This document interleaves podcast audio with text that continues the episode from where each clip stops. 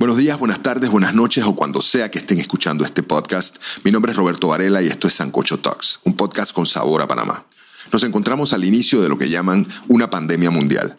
No está de más decirles que se cuiden, que se queden en casa y que sigan las normas de prevención que ya todos conocemos. Ah, y que cuiden a sus padres y sus abuelos, que son los más vulnerables. Esperemos que todo se resuelva pronto y bendiciones para todos. Bueno, estamos aquí para presentarles una conversación que tomó lugar hace una semana en los estudios de Humano Photography.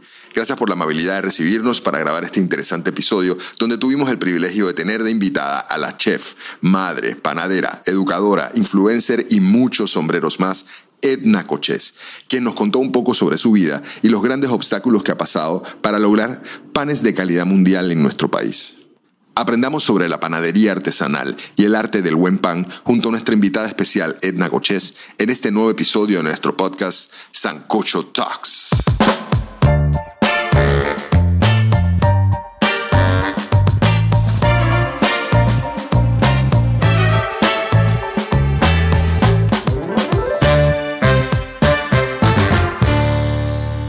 Saludos a todos. Comenzamos un nuevo episodio de Sancocho Talks. Domingo, Isaac, tenemos una gran invitada el día de hoy y vamos a hablar de un tema muy especial dentro de la gastronomía mundial, que es el pan. Nuestra invitada Edna Coches, bienvenida a nuestro espacio. Chicos, ¿cómo están? Excelente, hermano. Feliz de estar aquí, de lo que hay en la mesa ahora mismo. Sobrevivimos los carnavales y estamos enfrente de una torre de pan, gracias a Edna. No cualquier pan. Egnas bread. Exacto, estamos claros. Gracias. Gracias por, por hablar de eso. Bueno, re- realmente, como, como tú sabes, Edna, que lo hemos conversado varias veces, eh, el tema del pan en Panamá es algo un poco complejo porque no, no tenemos así como una cultura muy arraigada de, de comer pan. Y el poco pan que sí tenemos, que identificamos como panameño, como que poco a poco se ha ido perdiendo un poco. Sí. Y a mí siempre como que ando explorando, tratando de encontrar la gente que hace pan por ahí artesanalmente, a ver qué, qué recetas se pueden rescatar o qué cosas existen que yo ni, ni había escuchado, pues, porque ya se hacen poco. Y entonces pues queríamos aprovechar la oportunidad de que te conocemos y de que tienes todos esos conocimientos y, y pues también para hablar aquí de nuestras experiencias con el pan en Panamá, pues como panameños y como comedores de pan. Y como el, el- sí, explicar un poquito también el tema de, de qué es el pan. Yo creo que es un producto súper interesante, como dirías Isaac, que, que, que, que nace con vida y que creces. O sea, es un, es un, es un alimento que Vivo. vivo que matamos para dar vida después una vez queda hecho. ¿no? Es, es- es realmente impresionante el, el producto. Y la, y la preparación. Y, tú has, has logrado una masterización de, de la producción del pan increíble y por eso estás aquí, ¿no? Sí, digo, es como. eh, yo creo que, que si nada más hubiese hecho eso en, en mi trabajo, pues no hubiera podido hacerlo porque no hay suficiente consumo Sí. para justificar un negocio, ¿no? Como ese. Pero, eh, pues lo combiné con otras cosas, como empanadas, etcétera, que es lo que hacemos en Panama Baking Factory. Y ahí logré dejar el pan, porque créame que todo el mundo me. O sea, yo no es, no es el, el producto principal para nada Ok. pero lo importante para mí era hacerlo, o sea, no dejar de hacerlo. Yo tuve un restaurante que se llamaba Upper Crust en Multiplaza Sí. y con eso nació eh, hacer nuestro pan, porque era como un negocio que justificaba que La yo producción. invirtiera en Claro. el equipo necesario de panadería, porque la panadería es el producto que más barato la gente quiere, o sea, se percibe como muy barato, pero tiene los equipos más caros. Sí. Porque tú, un restaurante, tú lo sabrás, tú compras una, una estufa de esas grandes, eh, esas- esos fogones y un horno de 3 mil dólares y tú vas para adelante, ¿no? Correcto. Pero el pan, un horno pequeño, deck oven de piedra, te cuesta 30 mil dólares. 30 mil dólares. Exactamente. Dos double deck. Para los que nos escuchan por primera vez o para los que ya tienen tiempo escuchándonos, darles contexto, tratamos pues de que en Sancocho Talks tocamos diferentes temas eh, y traemos personas que admiramos y respetamos en ese rubro. Edna pues en el pan, eh, aunque somos cocineros, Domingo es cocinero, yo soy cocinero, eh, respetamos el arte de la panadería y de todo lo que tiene que ver con las masas y lo porque es todo un mundo. Así como los doctores se especializan en, en- médicos generales, pero se van especializando, lo mismo pues pasa en el mundo gastronómico. Y en este caso, pues con el pan es todo un, un mundo. Me gusta mucho cuando Edna cuenta eh, sus aventuras de sus especializaciones en internacionales y sus certificaciones porque me quedo como wow Eh, lo llevo a mi a mi mundito afro-panameño y me digo imagínate que hay una universidad en el Caribe donde me vaya a especializar como un real afro chef entonces es como o sea es como sería súper cool pues me explico Yo de primera mano sé que, que es difícil. Yo veo una, de una familia de panaderos sé, y, yo y- y sé. un negocio que, que es muy, muy difícil.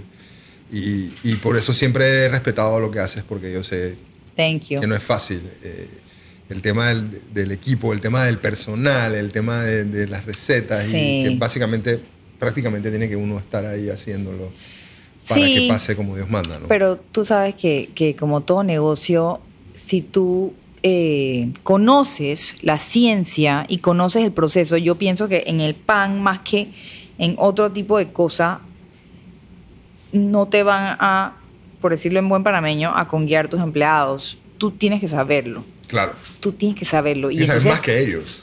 Si no, estás y listo. es donde yo me propuse, dije, en verdad, no sé, yo, yo una vez fui a, o sea, yo estudié ciencias, yo estudié ciencias políticas y después estudié cocina, cuando cambié de carrera, porque en Panamá no hay escuela de pan, ni de pastelería, No, no existe, ni va a existir, por ahora. Entonces, digo, no sé si me estoy desviando. No, no, no, sé, no. ¿Estamos Dale, bien? habla. Y entonces yo dije, dije, un día fui a Gran Morrison, que quedaba aquí en Punta Paitilla, sí. y me encontré con un libro. Y ahí fue que vi un libro, dije, bueno, qué interesante, pan. Y en verdad yo creo que eso es como, como lo que dice Isaac. Yo creo que yo soy tan curiosa, pero tan curiosa y tan eh, dispuesta a investigar que dije, ¿sabes qué? Vamos a hacer pan. Y entonces hice un pan campesino que llevaba un prefermento. Y dije, ¿esto qué es? Prefermento, pulish, deja la mezcla de un día para otro. ¡Wow! ¡Qué locura! Ok, ¡wow! Quedó bien. Yo había tenido una máquina de pan que una amiga me había dado. La mamá de una amiga me había dicho. Pero cuando hice un pan con prefermento, es otros aromas. O sea, tú estás prefermento, ¿verdad? Estamos fermentando y ese prefermento se le mete a la masa al, final, al día siguiente. Pero, ¿qué está pasando? Estás fermentando y todos sabemos aquí, porque nos gusta cocinar, que todos esos procesos que nos gustan llaman algún tipo de fermentación probablemente, ¿verdad? Tú que haces vinagre, o sea, eh, ey, cerveza, todas esas cosas, vino, to- queso, todo eso lleva fermentación de algún grado. Entonces, yo dije, wow, qué ponchera esta vaina de, de, de estos sabores. Yo nunca había visto esto, eh, la corteza, cómo lograr corteza. eh, y entonces me voló la cabeza de lo que se podía lograr. Eh, so, el libro te eligió También me eligió un libro de comida hindú. sí recuerdo fui a un late night en íntimo Sí. que cocinaste comida hindú Sí, me encanta la comida hindú. sí sí sí recuerdo recuerdo Me encanta. Sí, así que sí, en verdad, en libros me, me uso buco, leo mucho y me encantan. Y los libros son para mí como tan, tan importantes. Yéndonos a nuestro, a nuestro tema, señor historiador, Sunday, domingo. Panamá y pan. Tenemos a Panamá y tenemos pan. ¿Cómo se unen? ¿En qué momento pasa Panamá y pan? ¿Cómo lo ponemos en la mesa? Digo, al, al igual que, que en la mayoría de nuestros países vecinos tienen un comienzo similar, ¿no? Llega con la conquista la harina, lo poco que podía llegar en esos viajes tan largos, en esos barcos y sobrevivir. Y eso era lo que buscaban tener los españoles consigo, hasta que empezaron a conocer el maíz y a utilizar el maíz eventualmente. Pero al principio era un tipo de desesperación por tener los mismos ingredientes y entre ellos la harina, algo que era tan vital, tan importante, el pan. Pero eh, Panamá no tiene un clima apto para la siembra de trigo eh, y rápidamente se dieron cuenta de esto. Eh, en el récord histórico, de hecho, en el, en, en el libro del historiador Castillero Calvo, él pone que en el récord histórico, de, en 1540, se registra por primera vez la compra de harina ya directamente de Perú, lo cual hacía mucho más factible el poder hacer pan en Panamá. Así que podemos decir que en Panamá se empezó a hacer pan de alguna otra manera o en alguna otra cantidad relativa a partir de 1540. Pero no fue realmente hasta bien entrada la conquista del Perú y ese desarrollo que, que se hizo, uno, suficientemente fácil de conseguir la materia prima para hacer el pan y dos, que se ajustara el precio a, a algo que podía consumir la, la gente en común, o sea, la, la mayoría de la población, era muy prohibitivo.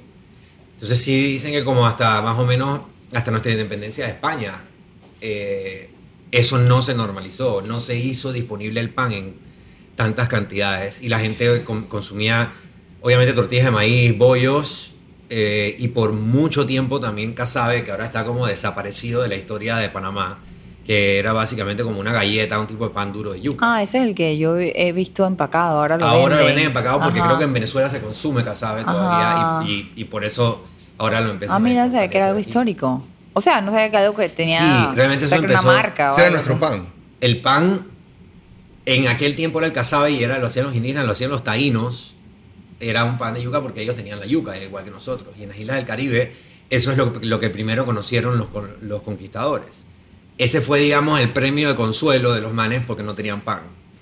Entonces usaban eso. O sea que antes que Debe haber sido bien duro Era venir duro. acá y Ah, no, no tener, tener pan. pan. O sea, Durísimo. precolombino. ¿Tú te imaginas a ellos, pobrecitos? O sea, ese, ese pan, ¿cuánto tiempo les podía durar en ese O viaje? sea que precolombino había pan de yuca. Eh, sí, o sea, un tipo de pan, Ajá. o sea, un tipo de harina refinada de yuca, al igual que habían tortillas en México. Ah. De maíz. Ajá, eh, ¿Entiendes? Esas eran sus versiones de, de pan. ¿no? Yo no he visto, nunca, no sé si Edna sabrá, no he escuchado de que ellos estuvieran activamente fermentando masas para hacer eso, pero sí estaban nixtamalizando maíz, por ejemplo. O sea, que hablamos de procesos químicos serios, interesantes, eh, de transformación de la comida, ese es uno de ellos. Al igual que, bueno, pues todo lo como funciona el pan, con la fermentación de, de las levaduras y todo eso. Entonces, lo que dice Edna, tú, es verdad, tú lo dijiste al principio, Roberto, un alimento vivo. Sí. Cuando tú haces, Edna me enseñó a hacer sourdough. A mí también. Y, Ah, sí. Sí. Ay, qué bueno. Yo fui a tu curso. Yo sé, pero, lo- pero ok, Lo- lo está bien en- que en pero que lo haces. Ir, is- ir, O sea- ir es saber. Sí, pero yo llamaba a las 9 de la noche para decirle el tamaño de mi masa, ¿sabes cuánto Ay, había crecido? Domingo, tú sabes que he aprendido tanto de, ese- de esas preguntas que me hacías, porque es ahí donde, donde en este clima tropical la cosa es totalmente distinta, una cosa El nivel del mar. impresionante. Que la humedad. El nivel del mar es importante. Yo he escuchado. yo O he sea, es más importante la altura que el nivel del mar. El nivel del mar es lo ideal, realmente. altura, tú eh. tienes que ajustar a altura todo lo que tú hagas. No, sobre tú tienes que ajustar todos esos libros que vienen de otros países Claro. A tu a nuestro clima, a tu realidad. Y entonces nadie hace un libro para un clima tropical donde hace 85 grados Fahrenheit o 27 grados Celsius, yo qué sé. Tú sabes, entonces yo Con decía. ¿qué está pasando? Sí, exacto, con alta humedad. Y no entiendo, No funciona. eh, no funciona, Sí. eh, no sé qué. Entonces, y digo, yo, yo me, yo, la verdad es que no sé, o sea, yo en verdad si yo hubiera ahorrado toda la plata que yo me he gastado en cursos de pan, yo creo que yo tuviera una buena cuenta de ahorros, eso sí les voy a decir. Y nadie me lo ha reconocido porque en verdad, ¿quién me lo va a reconocer? Lo hago por pasión, en verdad, es pasión full 100%. O sea, no, no, no sé, no sé por qué. Mi esposo me dice que no, que no entiende tampoco, pero le digo, cállate porque te gusta comer este pamillita y el sourdough y la cosa. Y al final ese es lo más cercano a un deporte que yo voy a hacer en mi vida, ¿entiendes? Yo odio los deportes, yo solo voy al gimnasio. Ok, ya. O sea que en algún punto nuestros antepasados dijeron, man, este pan acá no funciona, échalo a freír. Y nació los haldres. Bueno, en Estados Unidos hay un pan frito, Sí, los American Indians, yes. ajá. Sí, Sí. yo Fried siempre pensaba, fried literal. bread, exactamente. Sí. unos haldres. Pero, Sí. ok, mi tema con el fry bread que hacen la- las hoy am- eh, American Indians, como le dicen ellos, los native tribes, realmente tienen mucho menos tiempo de estarse haciendo. Pero eso no tiene levadura, acuérdense, eso no es un pan con levadura. Yo no creo. Es un pan con baking powder. Es que no... Ah, no, sí, exacto. Es un pan con baking Ajá, powder. No, sí, es, sí, no sí. es... Es como no levadura, pues, es un pan con leudado El con- agente leudante es el baking powder. Pero, Pero no bueno, es una relación. hablemos, hablemos un poquito de ingredientes, si no les importa. Me, pregu- me- no sé. eh, ustedes dirigen, pero No, hablamos. Yo lo que, lo que el, el pan, como tú dijiste hace un rato, ajustarse a ciertas cosas que tú puedes haber aprendido en otros países. O, de la, o sea, pienso en San Francisco por, porque son famosos por el sourdough y es- no como yo aprendí haciéndolo, las condiciones climáticas del lugar y las temperaturas y la humedad, todo eso es una parte clave en por qué ese sourdough es lo que es y, y por qué se hace allá mucho más que Sí. acá, ¿no?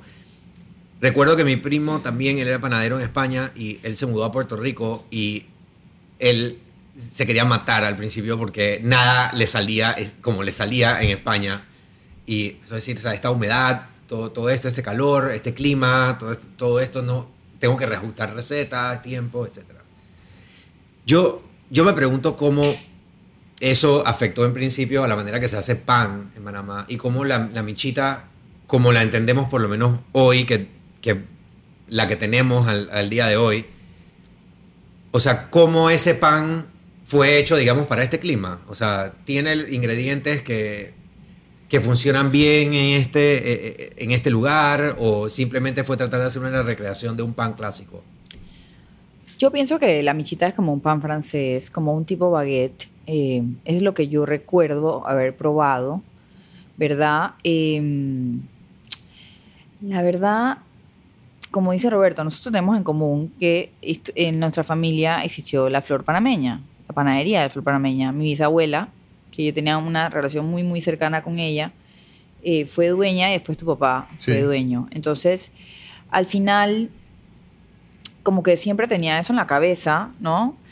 Y ella sí me dijo, por favor, no seas cocinera. Entonces, bueno, el resto es historia. Pero eh, yo siento que la panadería no tiene una buena reputación. O sea, en Estados Unidos, tú vas y cuando yo voy a estos festivales de panaderos es como una profesión loable, es algo bonito.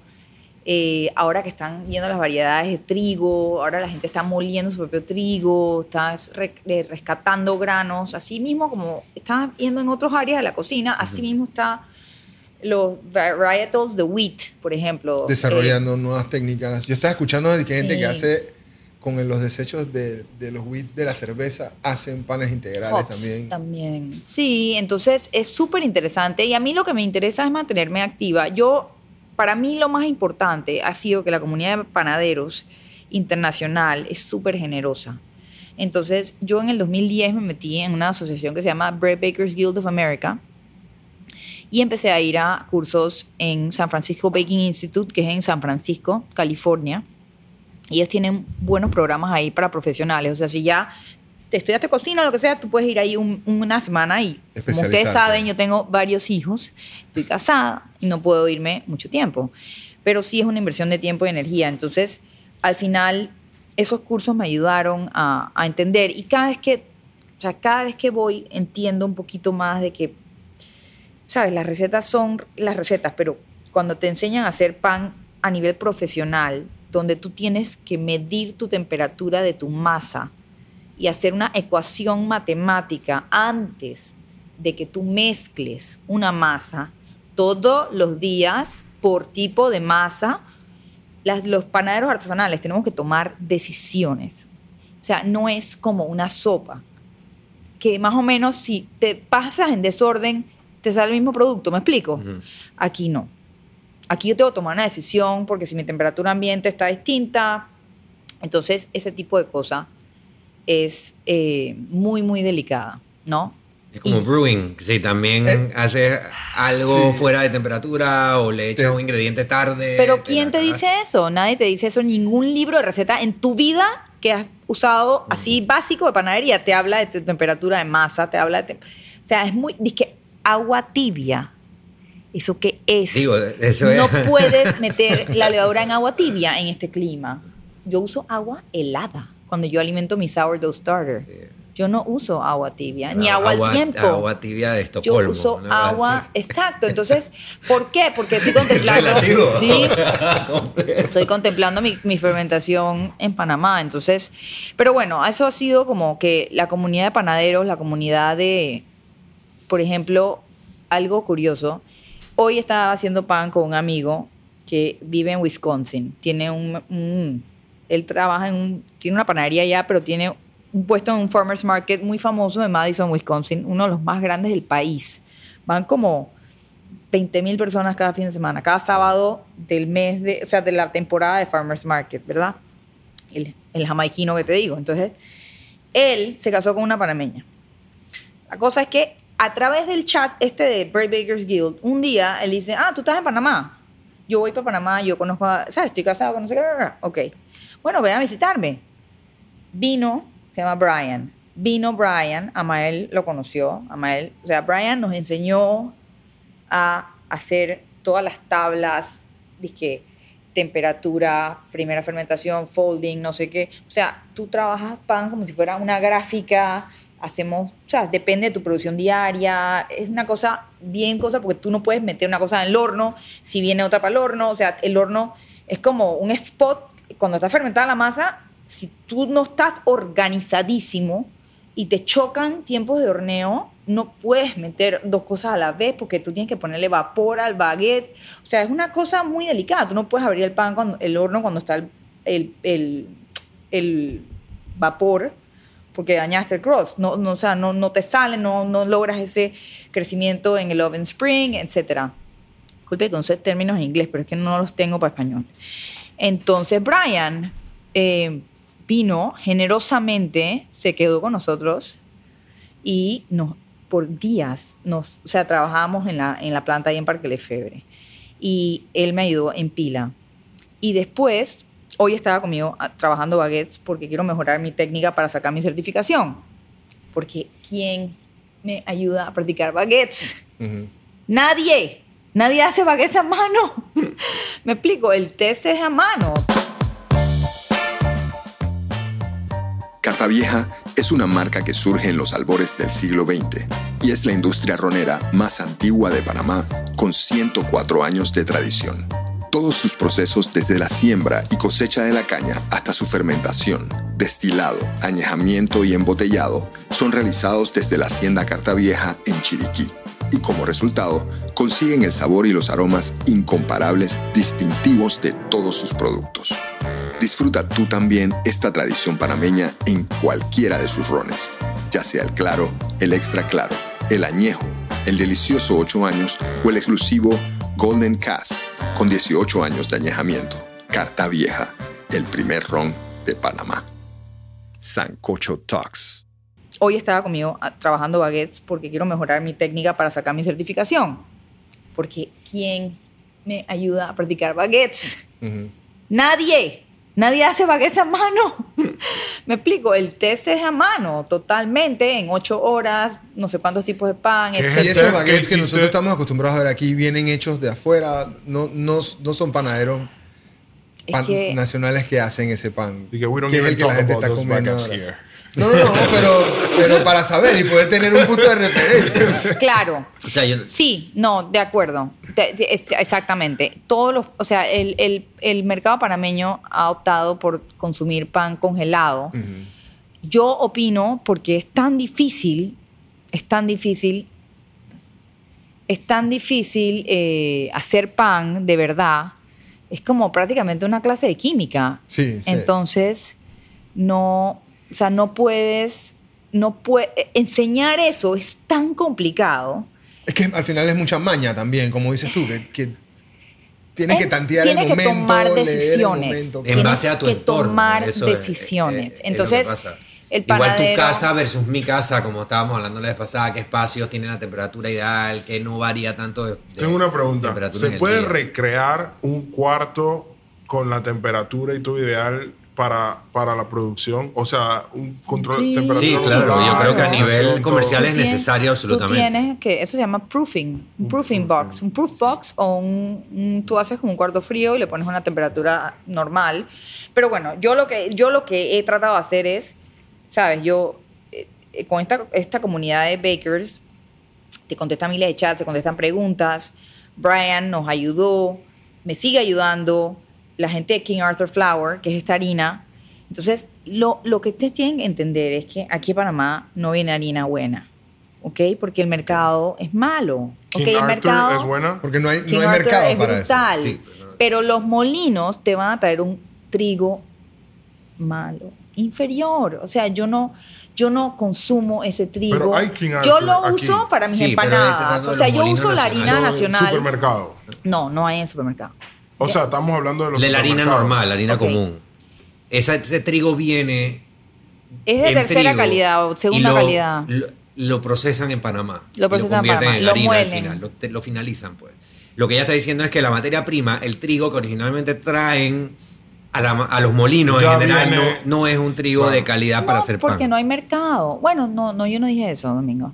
Yo dije que no es la mejor calidad, Ajá. porque no somos un mercado premium. O sea, ese trigo, eso me explicó una persona de una compañía grande que trabajó con nosotros de consultor en la planta así, para hacer ciertas cosas, empanadas y todo. Me dice, Edna, en verdad no le van a mandar a Panamá, que es un mercado pequeño, que es un mercado donde no hay consumo casi, un trigo que le va a ir a, una, a Estados Unidos, a Francia, a Italia. O sea, mundialmente no tiene sentido. Entonces, yo por eso, este, este Brian, eh, como les digo, mi amigo, este me dice, tú no puedes seguir haciendo, o sea, si tú quieres ser panadero artesanal, tú no puedes usar esta harina que tiene peróxido, que tiene, o sea, que es bromated, no sé cómo decirlo, bromato, eh, no puedes, o sea, no puedes. Yo dije, ok, ok. Entonces fui a un curso de King Arthur Flour en el centro en Vermont. O sea, me empapé con la cosa, digo, ok, un día Brian compró la harina, vamos a hacer la prueba. Amael estaba conmigo. Y, hey, qué locura. O sea, qué miga, qué cosa húmeda, espectacular, es otra cosa. Entonces, cuando tú ves las fichas técnicas, o sea, tú ves la ficha técnica y dice todos los aditivos que tienen las panameñas. Están blanqueadas, la harina no se debe blanquear. O sea, en Estados Unidos los panaderos artesanales que se respetan no usan harina blanqueada, punto y final, ya no hablemos del tema. Aquí Nada no existe a harina sin que- blanquear. Solamente Smith, por no sé cuántos años, había una bolsita de algo. Ahora hay más marcas. Hay Boss Red Mill, hay Pillsbury, hay otras marcas, pero ya yo voy a un proveedor y compro la marca que a mí me gusta. Pero yo me traje un contenedor de esa harina, yo cuando yo tenía Upper Crust, porque tenía el consumo. Al dejar Upper Crust, ya no tengo. para los, que, para los que no están empapados en el tema y, y para conocimiento general, blanqueada versus no blanqueada, ¿cuál es la diferencia? ¿Qué pasa? Ok, blanqueada, imagínate que le pongas peróxido a tu pelo. ¿Qué pasa? Ok, cambia de color, le quitas propiedades naturales. Yo sé que no tienes pelo, pero imagínate que tuvieses. De tu parte. No tengo pelo en la cabeza. Ok, entonces. Ah, eh, entonces, Peróxido pese goti. te quita todas esas propiedades naturales que son del trigo. Por ejemplo, el color, se el trigo no es blanco, el trigo es color cremoso, amarillento. Color si se dan trigo. cuenta, el baguette no, este baguette no está, no está. Vamos a cortarlo por dentro. Ponlo ahí para que se este escuche baguette- ahí al lado del ¿Están Fernando, no escuchando? cortes. Están escuchando es pan siendo cortado en el estudio en Estamos este en vivo. momento. Estamos en Humano Fotografía. Estamos en vivo. Estamos Estamos en vivo. Ok, esto significa una. Esto aquí hay fermentación, ¿ven? Esto Seguro. es una textura alveolada, ¿ok? No tanto como yo quisiera, pero bueno, el pulish lo puse un poquito más tarde de lo que yo pensé, que es el prefermento. ¿Qué color es este? Sí, es, es Es amarillento, hermoso. es cremoso. esto no es blanco, no es esto blanco. es No es cremoso. ¿Ok? Entonces, toquen esa miga. Pasa la amiga. Venga, la amiga. La amiga. Es la amiga mía. ¡Claro! Pasa la amiga. Oh, Thank you. aga- agarra. Este pan. Creo que lo- Ey, yo no tengo ni tiempo de Eh, estar espérate, filmando cosas. Yo voy a poner aquí esta vaina. filman los millennials. Aquí está el pan. Aquí esta Pero- mantequilla la hice en casa también. Wow. Entonces, eh, ¿ven? un poquito. Oye, una pregunta.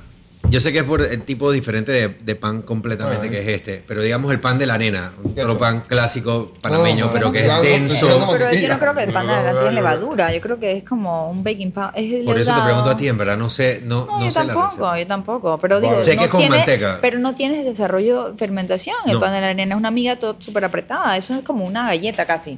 O sea, no me parece que es un, es un... O sea, no están buscando ese desarrollo en ese tipo de pan. Me explico, es otra cosa. Yo, en, para un buen baguette, tú necesitas alveolado, tú necesitas... O sea, obviamente en Panamá el- el- la corteza se te da agua por la humedad del ambiente, pero tú esto lo metes al horno y se te pone crujiente espectacular. Entonces, yo, por ejemplo, el, el sourdough, o sea, huélanlo, huélanlo. Yo cuando como un pan y lo huelo y mis amigos en el restaurante se, les da pena ajena, pero yo siempre lo huelo, porque al final, este es un Es sourdough un que de lo que te vas a comer, en verdad. Esto no, sí, esto no tiene levadura comercial, ¿ok? Pero ese trigo es más, es más oscuro. No, esto tiene centeno, Centeno, bueno, con razón. algo de centeno. Porque el centeno eh, es súper bueno cuando estás empezando a hacer sourdough porque el centeno tiene un crecimiento mucho más agresivo. Entonces, te hace mucho más rápido tu, tu starter, te hace más activo, es súper activo. Digo, el otro día un, muchacho me manda una foto de un starter y me dice, ¿qué te parece? Era un starter totalmente cubierto de moho verde. Claro, porque no estás manipulando la, o sea, la- las temperaturas. Entonces, hay mucho más crecimiento de fermentación, hay mucho más levaduras creciendo en el, en el, en la- en el starter con centeno, pero a la misma vez tienes que controlar la temperatura y ponerlo más en frío. Para que no le crezca otra cosa. Porque, exactamente. Tú que diste el curso de fermentación conmigo, entiendes que aquí estamos hablando de comunidades que están peleándose el medio ambiente. Sí. La bacteria, eh, la levadura, todo está peleando ese, ese terreno, ¿no? Entonces, bueno, huelan este. Este, es sourdough. Este es sourdough que no tiene. Me hubiera gustado una amiga más abierta, pero bueno, estoy, estaba medio apurada. Para los que se acaban de conectar, Ahora, bueno. Ey, ¿qué pasó? Tienes la comedera y más concentración. Ups. estábamos tratando de grabar en vivo y el señor director golpeó el micrófono. Señores, estamos comiendo pan en el set ahora mismo. Mantequilla. Este es el sourdough. Estoy mostrándolo aquí en Instagram. Huélanlo, huélanlo, huélanlo. Estamos comiendo pan de Etna. Wow. Esto. Hoy estamos Ese pan, Sancocho el mismo sourdough, el mismo acid, la misma acidez te ayuda a que eso no se ponga malo. Ya. Eso lo hice, el, lo horneé el domingo. Eh, tú lo tuestas y queda divinamente perfecto para una tostada de aguacate o algo así. Entonces, esta es la michita, esta la hice hoy. Vamos a hablar de esto. Sí. Wow. Esto está hermoso. Esta es la que le desarrollé para el libro de Charlie, Ajá. que está la receta ahí. Ey, te voy a decir algo. Come- cuando come yo te llego, te lo dije a ti, pero en, Michita, come to me. En una calle, I'm your- I'm your Isaac, en una calle entre Parque Lefebre y Río Abajo, había una señora en una casa verde y ellos como en la sala de su casa, o lo que yo me imaginaba que era lo que debía ser la sala de esta casa verde, ellos tenían un horno de leña y hacían michitas de pan. Y eran esta misma forma, como la michita que acabas de traer, eh, mucho menos pesada. eran como que más, más airosas, pero tenían esta misma forma y ese Todo quemadito. esto es con harina eh, sin blanquear. ¿ok? Brutal. Yo, no, yo no cocino, yo no hago pan con harina blanqueada. Em, esta es una receta que pues recrea aquí, pero al final del día, si queremos soñar en tener buen pan, tenemos que tener mejor materia prima como país. Los ingredientes, lo que siempre dices. Es que la harina es 100%, o sea, tú ves la fórmula de panadero y la fórmula de panadero, que es la, es la manera que uno, uno saca recetas en panadería, es el 100% es la harina y el resto de las cosas son 2% de sal, 1% de levadura. Sí. Sabes, o sea, es agua Es y harina. Esta michita está Entonces- deliciosa. Edna, Gracias. mándale un saludo Deliciosa. a Amael que está en vivo viéndonos. Hemos dicho a Amael varias veces. Es mi partner. ¿Mm? Un pan.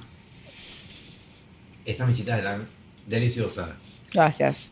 Ah, y, Y- y tenemos que dar un respect a la producción del podcast porque la mesa que nos pusieron hoy fue espectacular para poder cortar y comer el pan. O sea, No, y, y- y tenemos un, un- letrero aquí atrás de lo más simpático. Sí, ta- estamos, estamos brandeando el, el, el Esto no podcast. pasa siempre, nada. ¿No? Esto fue especial para ti. Wow, para mí no creo, no creo. Pero bueno, la verdad, Ya le partí la mantequilla. ojalá, ojalá La todavía mantequilla está deliciosa. ¿no? Ah, Bueno. hubiera más michitas por ahí. cuéntanos de esa mantequilla. Dinos qué onda con la mantequilla. Em, bueno, perdón.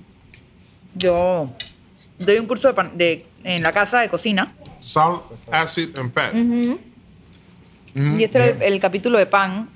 Eh, ahí tú puedes optar por coger pastelería o panadería. Entonces hicimos michita con mantequilla fresca.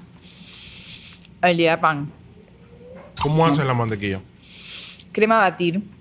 La bates bastante. La pasas de su punto como si fuera una crema. ¿No? Llevas sigues más allá. dando, le sigues dando. se separa el buttermilk, ¿no? La la- el agua, el suero, pero, pero se separa solito. Lo descartas. Yo lo uso para otras cosas, pero lo descartas.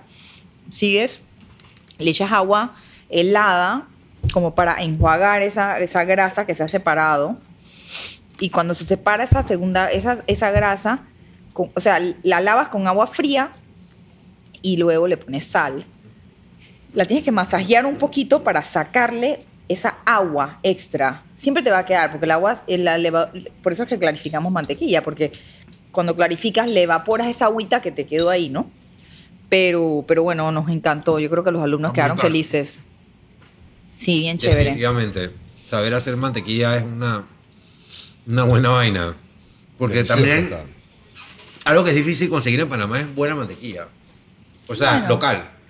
No existe. No, no, o sea, no, eso no Todo existe. es, es- por eso, no Domingo, existe. eso no existe. O sea, punto. Solamente la única mantequilla O que sea, he visto, además de la que hace. Hernán en Riesen, es básicamente quesochela. Que Sochela es la única que he visto. El único que he visto mantequilla fresca y ahora tienen mantequilla con otras vainas y están haciéndolo, pero Exactamente. No hay. No hay. No, hay- no puedes Es- clarificarla. ¿Vieron el color de esa mantequilla? ¿Mm? Sí. Eso es el color de una mantequilla. No es amarillo fluorescente. fluorescente. Es que yo me, me doy cuenta de que la gente ahora que está haciendo es que su, su sus cosas en la casa, Sí. No le sale No y, puede no, y no se dan cuenta de que es porque la mantequilla está llena de agua, es, es que la, no, es que es reconstituida, es un polvo. Entonces no tienes esa, no tienes esa composición de grasa que te permite que eso suceda. O sea, no, no, no está. Sí, para poder ¿No? hacer guía en tu casa tienes que comprar el Lurpac o Tienes que comprar una, mantequilla, de mantequilla esta. que tenga la mil, o sea, la- el 80% de sólidos lácteos, o sea, o sea, no, de grasa, perdón, de grasa láctea. y- Creo que es obvio, pero mi favorita fue la michita. Esta michita es mucho más pesada de lo que yo recuerdo las michitas. Sí. Esta es la michita de el libro De Charlie. de Tash Bueno, 2. entonces, De yo, Tash en la 2, ¿verdad? receta dice sea, es- 60 gramos, yo la hice de 120. O sea, le puedes hacer el peso que quieras, ¿no? Brutal. O sea, esto es como un Cadillac, Michita, en verdad. Pero el sabor es demasiado similar a lo que yo recuerdo de niño. Mm, esa es la idea. Y en verdad, no queda mucho pan que sepa así en Panamá que yo haya encontrado, por lo menos en la ciudad, ¿no? Una, una vez hice un post en, en Instagram y la gente me, me empezó a recomendar panaderías que probar y lo haré cuando esté en el interior. Pero lo más cercano es Panadería Tiamami, ahí en la Fernández de Córdoba. Es como un viril. Pero ellos sí, no le dicen michita. Le dicen viril, pero son de este tamaño. Hay de varios Y hay, tamaños. y hay eh, unos exacto, grandotes, pero exacto, el, exacto. el de- el tamaño michita Yo es cre- una Yo michita. crecí comiendo ese pan. Yo no sé por qué, no le, por qué le dicen viril, porque cuando, yo me acuerdo que yo creciendo había michita y había viril, que era viril porque era más grande. Era más Y grande, yo era michita más cara, Yo asumía siempre que era un juego de palabras ahí con el No nombre me de la vaina. Totalmente, y totalmente Yo o sea, tú te nunca das le- cuenta de nuestros Ajá. términos culinarios de dónde vienen. Yo nunca le presté atención a eso. Un poquito depravados aquí. Ey, Ah. ¿Nunca yo lo pensaste? Como que no, de ¿Y el verdad, pan huevo? Bueno, Pan de huevo, pero. Eh, hay michita, viril y huevo. Ajá, pero por eso la michita Ya es va, el, eso el no tiene- chiquito no- compacto y el viril no era el, el pan largo, pues como el baguette panameño. Siempre Sí, era así. Sí, Ajá. El, el, el viril era como Tú salías con un viril así bajo el brazo de la panadería. Sí, pero el, el, el, el viril o el, michón. o el- Es como. Ay, ya. No, no, hombre, no. Bien, vieron, vieron. Como que es súper aguado, Sí, era guau.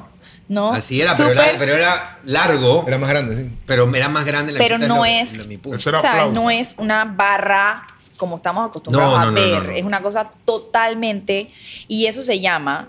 O sea, cuando yo un día entré, yo hice, yo hice pasantías en Estados Unidos, hice pasantías en diferentes panaderías a lo largo de Estados Unidos. Entonces, yo me di cuenta que acá los panes no los dejan fermentar. O sea, cuando fui a una panadería grande de un supermercado, o sea, en Estados Unidos te enseñan, o por lo menos todo lo que yo vi en, en- en las pasantías que hice y después en los cursos es, tú mezclas, fermentas, lo que se llama bulk, bulk fermentation, que es la masa grande, puede ser dos horas. Si es un sourdough, puede ser tres, seis, doce.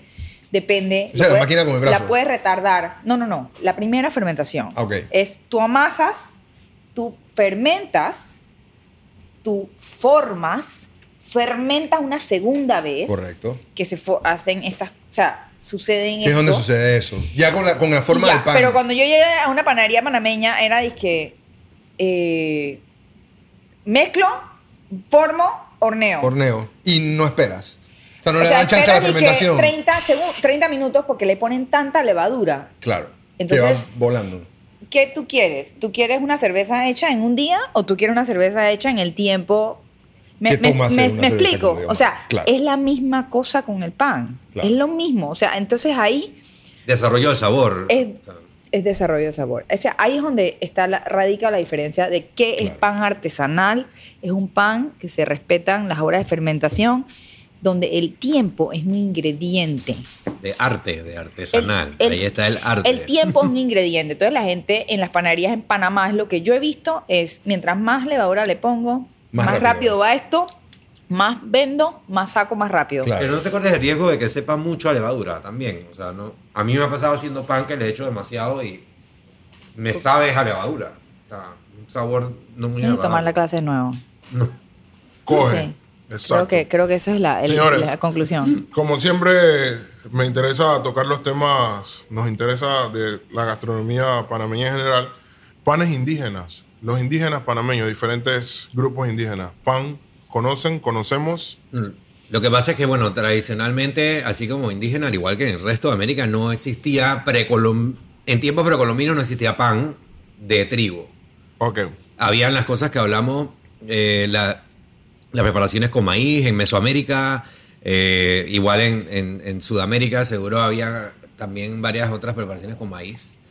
Y el casabe, que hablamos de, la- Claro. de las de la ahora Antillas. Yo, pues. yo una vez Pane- vi, bueno, a, a nivel de indígenas en este momento, yo sí sé que en la comarca Noé, por- porque mi esposa hizo como el, el, el- el approach de abrir una panadería en la mitad de la comarca Noé, en Chiriquí, en una comunidad que está seis horas sin carretera, que tienes que subir en río, qué sé yo, y había muchísima gente que no- nunca había comido pan ni siquiera, o sea, y no habían comido galletas o lo que venden en el chino nada más, pero como que alguien les hiciera un pan y saliera un pan fresco y comérselo, Claro. nunca No habían tenido esa experiencia. Panes a nivel de la gastronomía afrodescendiente, el Caribe antillano. Conozco Bon. el Johnny Cake. El Bon. Johnny Cake y el Bon.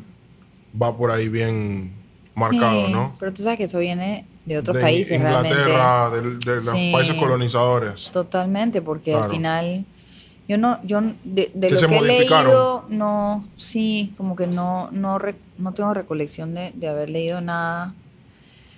Y en verdad, la michita, hasta yo y Charlie pensando a dónde vino ese nombre, en los libros de panadería tú ves mucho la forma de mish, M-I-C-H-E. Y entonces yo pienso que de repente vino de ahí. Y no esa sé, fórmula es- porque- Algún panadero francés en la historia de Panamá que o sea, es una le bola pan grande, ah. es una bola gra- como un bull, pero grande. Ujú. Te estoy hablando como de un kilo, o sea, una cosa Grande. grande. Y eh, se llama mish. Entonces, bueno, ¿será que viene de la palabra mish? Pues, porque ¿de dónde sale esa palabra? De un mini mish, una mishita. No sé. Digo, aquí están los franceses. Al final del día. Por eso te digo, de repente, y, y digo, no es que hay mucho. digo, lo, lo, lo curioso. eh, perdón, dame, dile, dime. no, dale, dale, dime qué es lo curioso. No, que a mí me encanta como que, por ejemplo, que en Vietnam tú ves que hay pan, no porque los asiáticos comen pan, porque no comen pan casi de trigo, comen, o sea, comen masas de trigo sí, en los ampados y Sí, las cosas, pero no sí. comen pan de Pan trigo per tal. se. Pero en Vietnam sí, por toda la colonia francesa. Entonces, el banh mi, mi, eh. todas esas cosas. O sea, ellos hacen su pan. Sí. Y es un baguette super light, eh, no pesa casi, bien aireadito. Un baguette tropical. es un baguette tropical. Entonces, bueno. Siempre mencionas, Edna, como si voy a comer carbohidratos o calorías, algo dices.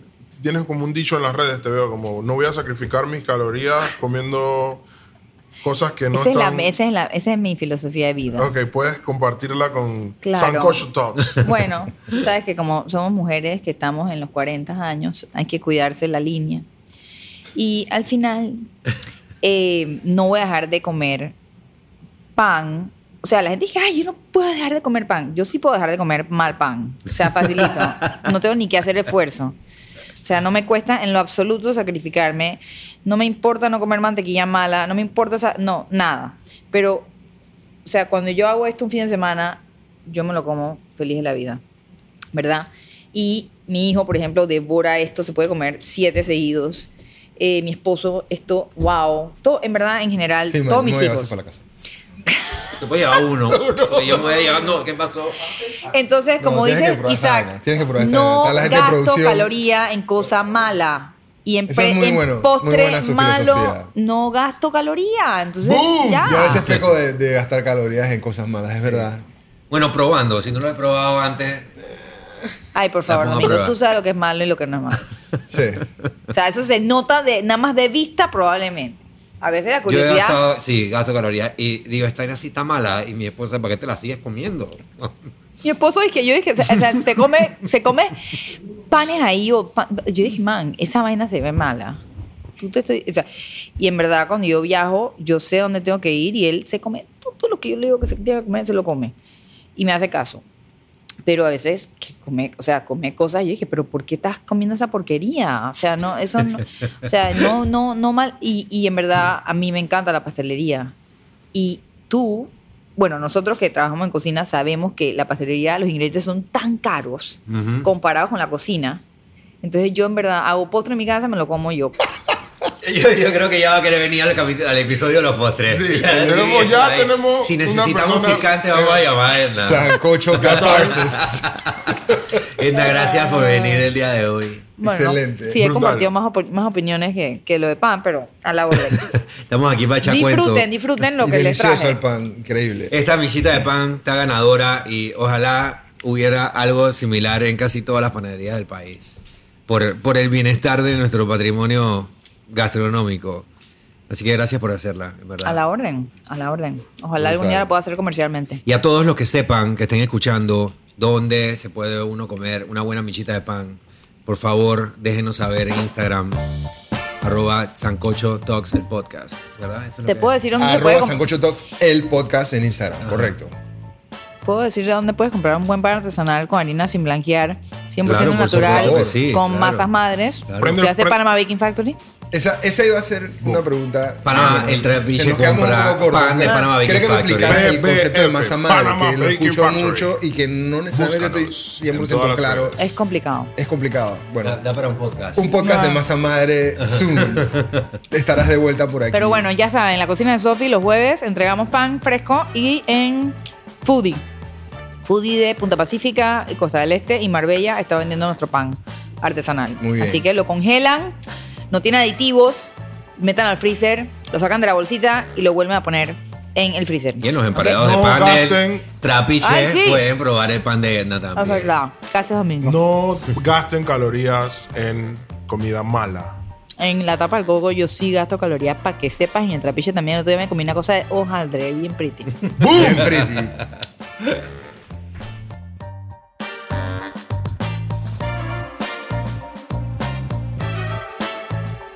Que nada, queremos darle las gracias por mantener su sintonía a nuestro podcast. De nuevo, los invitamos a seguir nuestra cuenta de Instagram at Sancocho Talks el podcast. De igual forma agradecemos que se suscriban si nos escuchan en Apple Podcast o nos den follow en Spotify. Y si te gusta lo que hacemos y tienes un minuto, danos 5 estrellas o regálanos un comentario en Apple Podcast. Esto nos ayuda mucho a crecer en estas plataformas. Este podcast es una producción de La Lora Podcast, producido por Juan Ría Latoña y grabado en los estudios de Panamá Acoustic en Parque Lefebvre, Ciudad de Panamá, bajo la conducción de Roberto Varela, Domingo de Ovaldía e Isaac Villaverde. Queremos agradecer a nuestro gran amigo Ivonne Gamecho de Humano Photography por las fotos de imagen de Sancocho Talks. Pueden buscarlo en Instagram como Humano Photography para contactarlo. Toda la parte gráfica del podcast es gracias a Matt Studio. Miguel Jurado, su trabajo y contacto lo encuentras en Instagram en by Matt Studio, M-A-D Studio. Esperamos tenerlos en el próximo episodio de Sancocho Talks. Hasta entonces.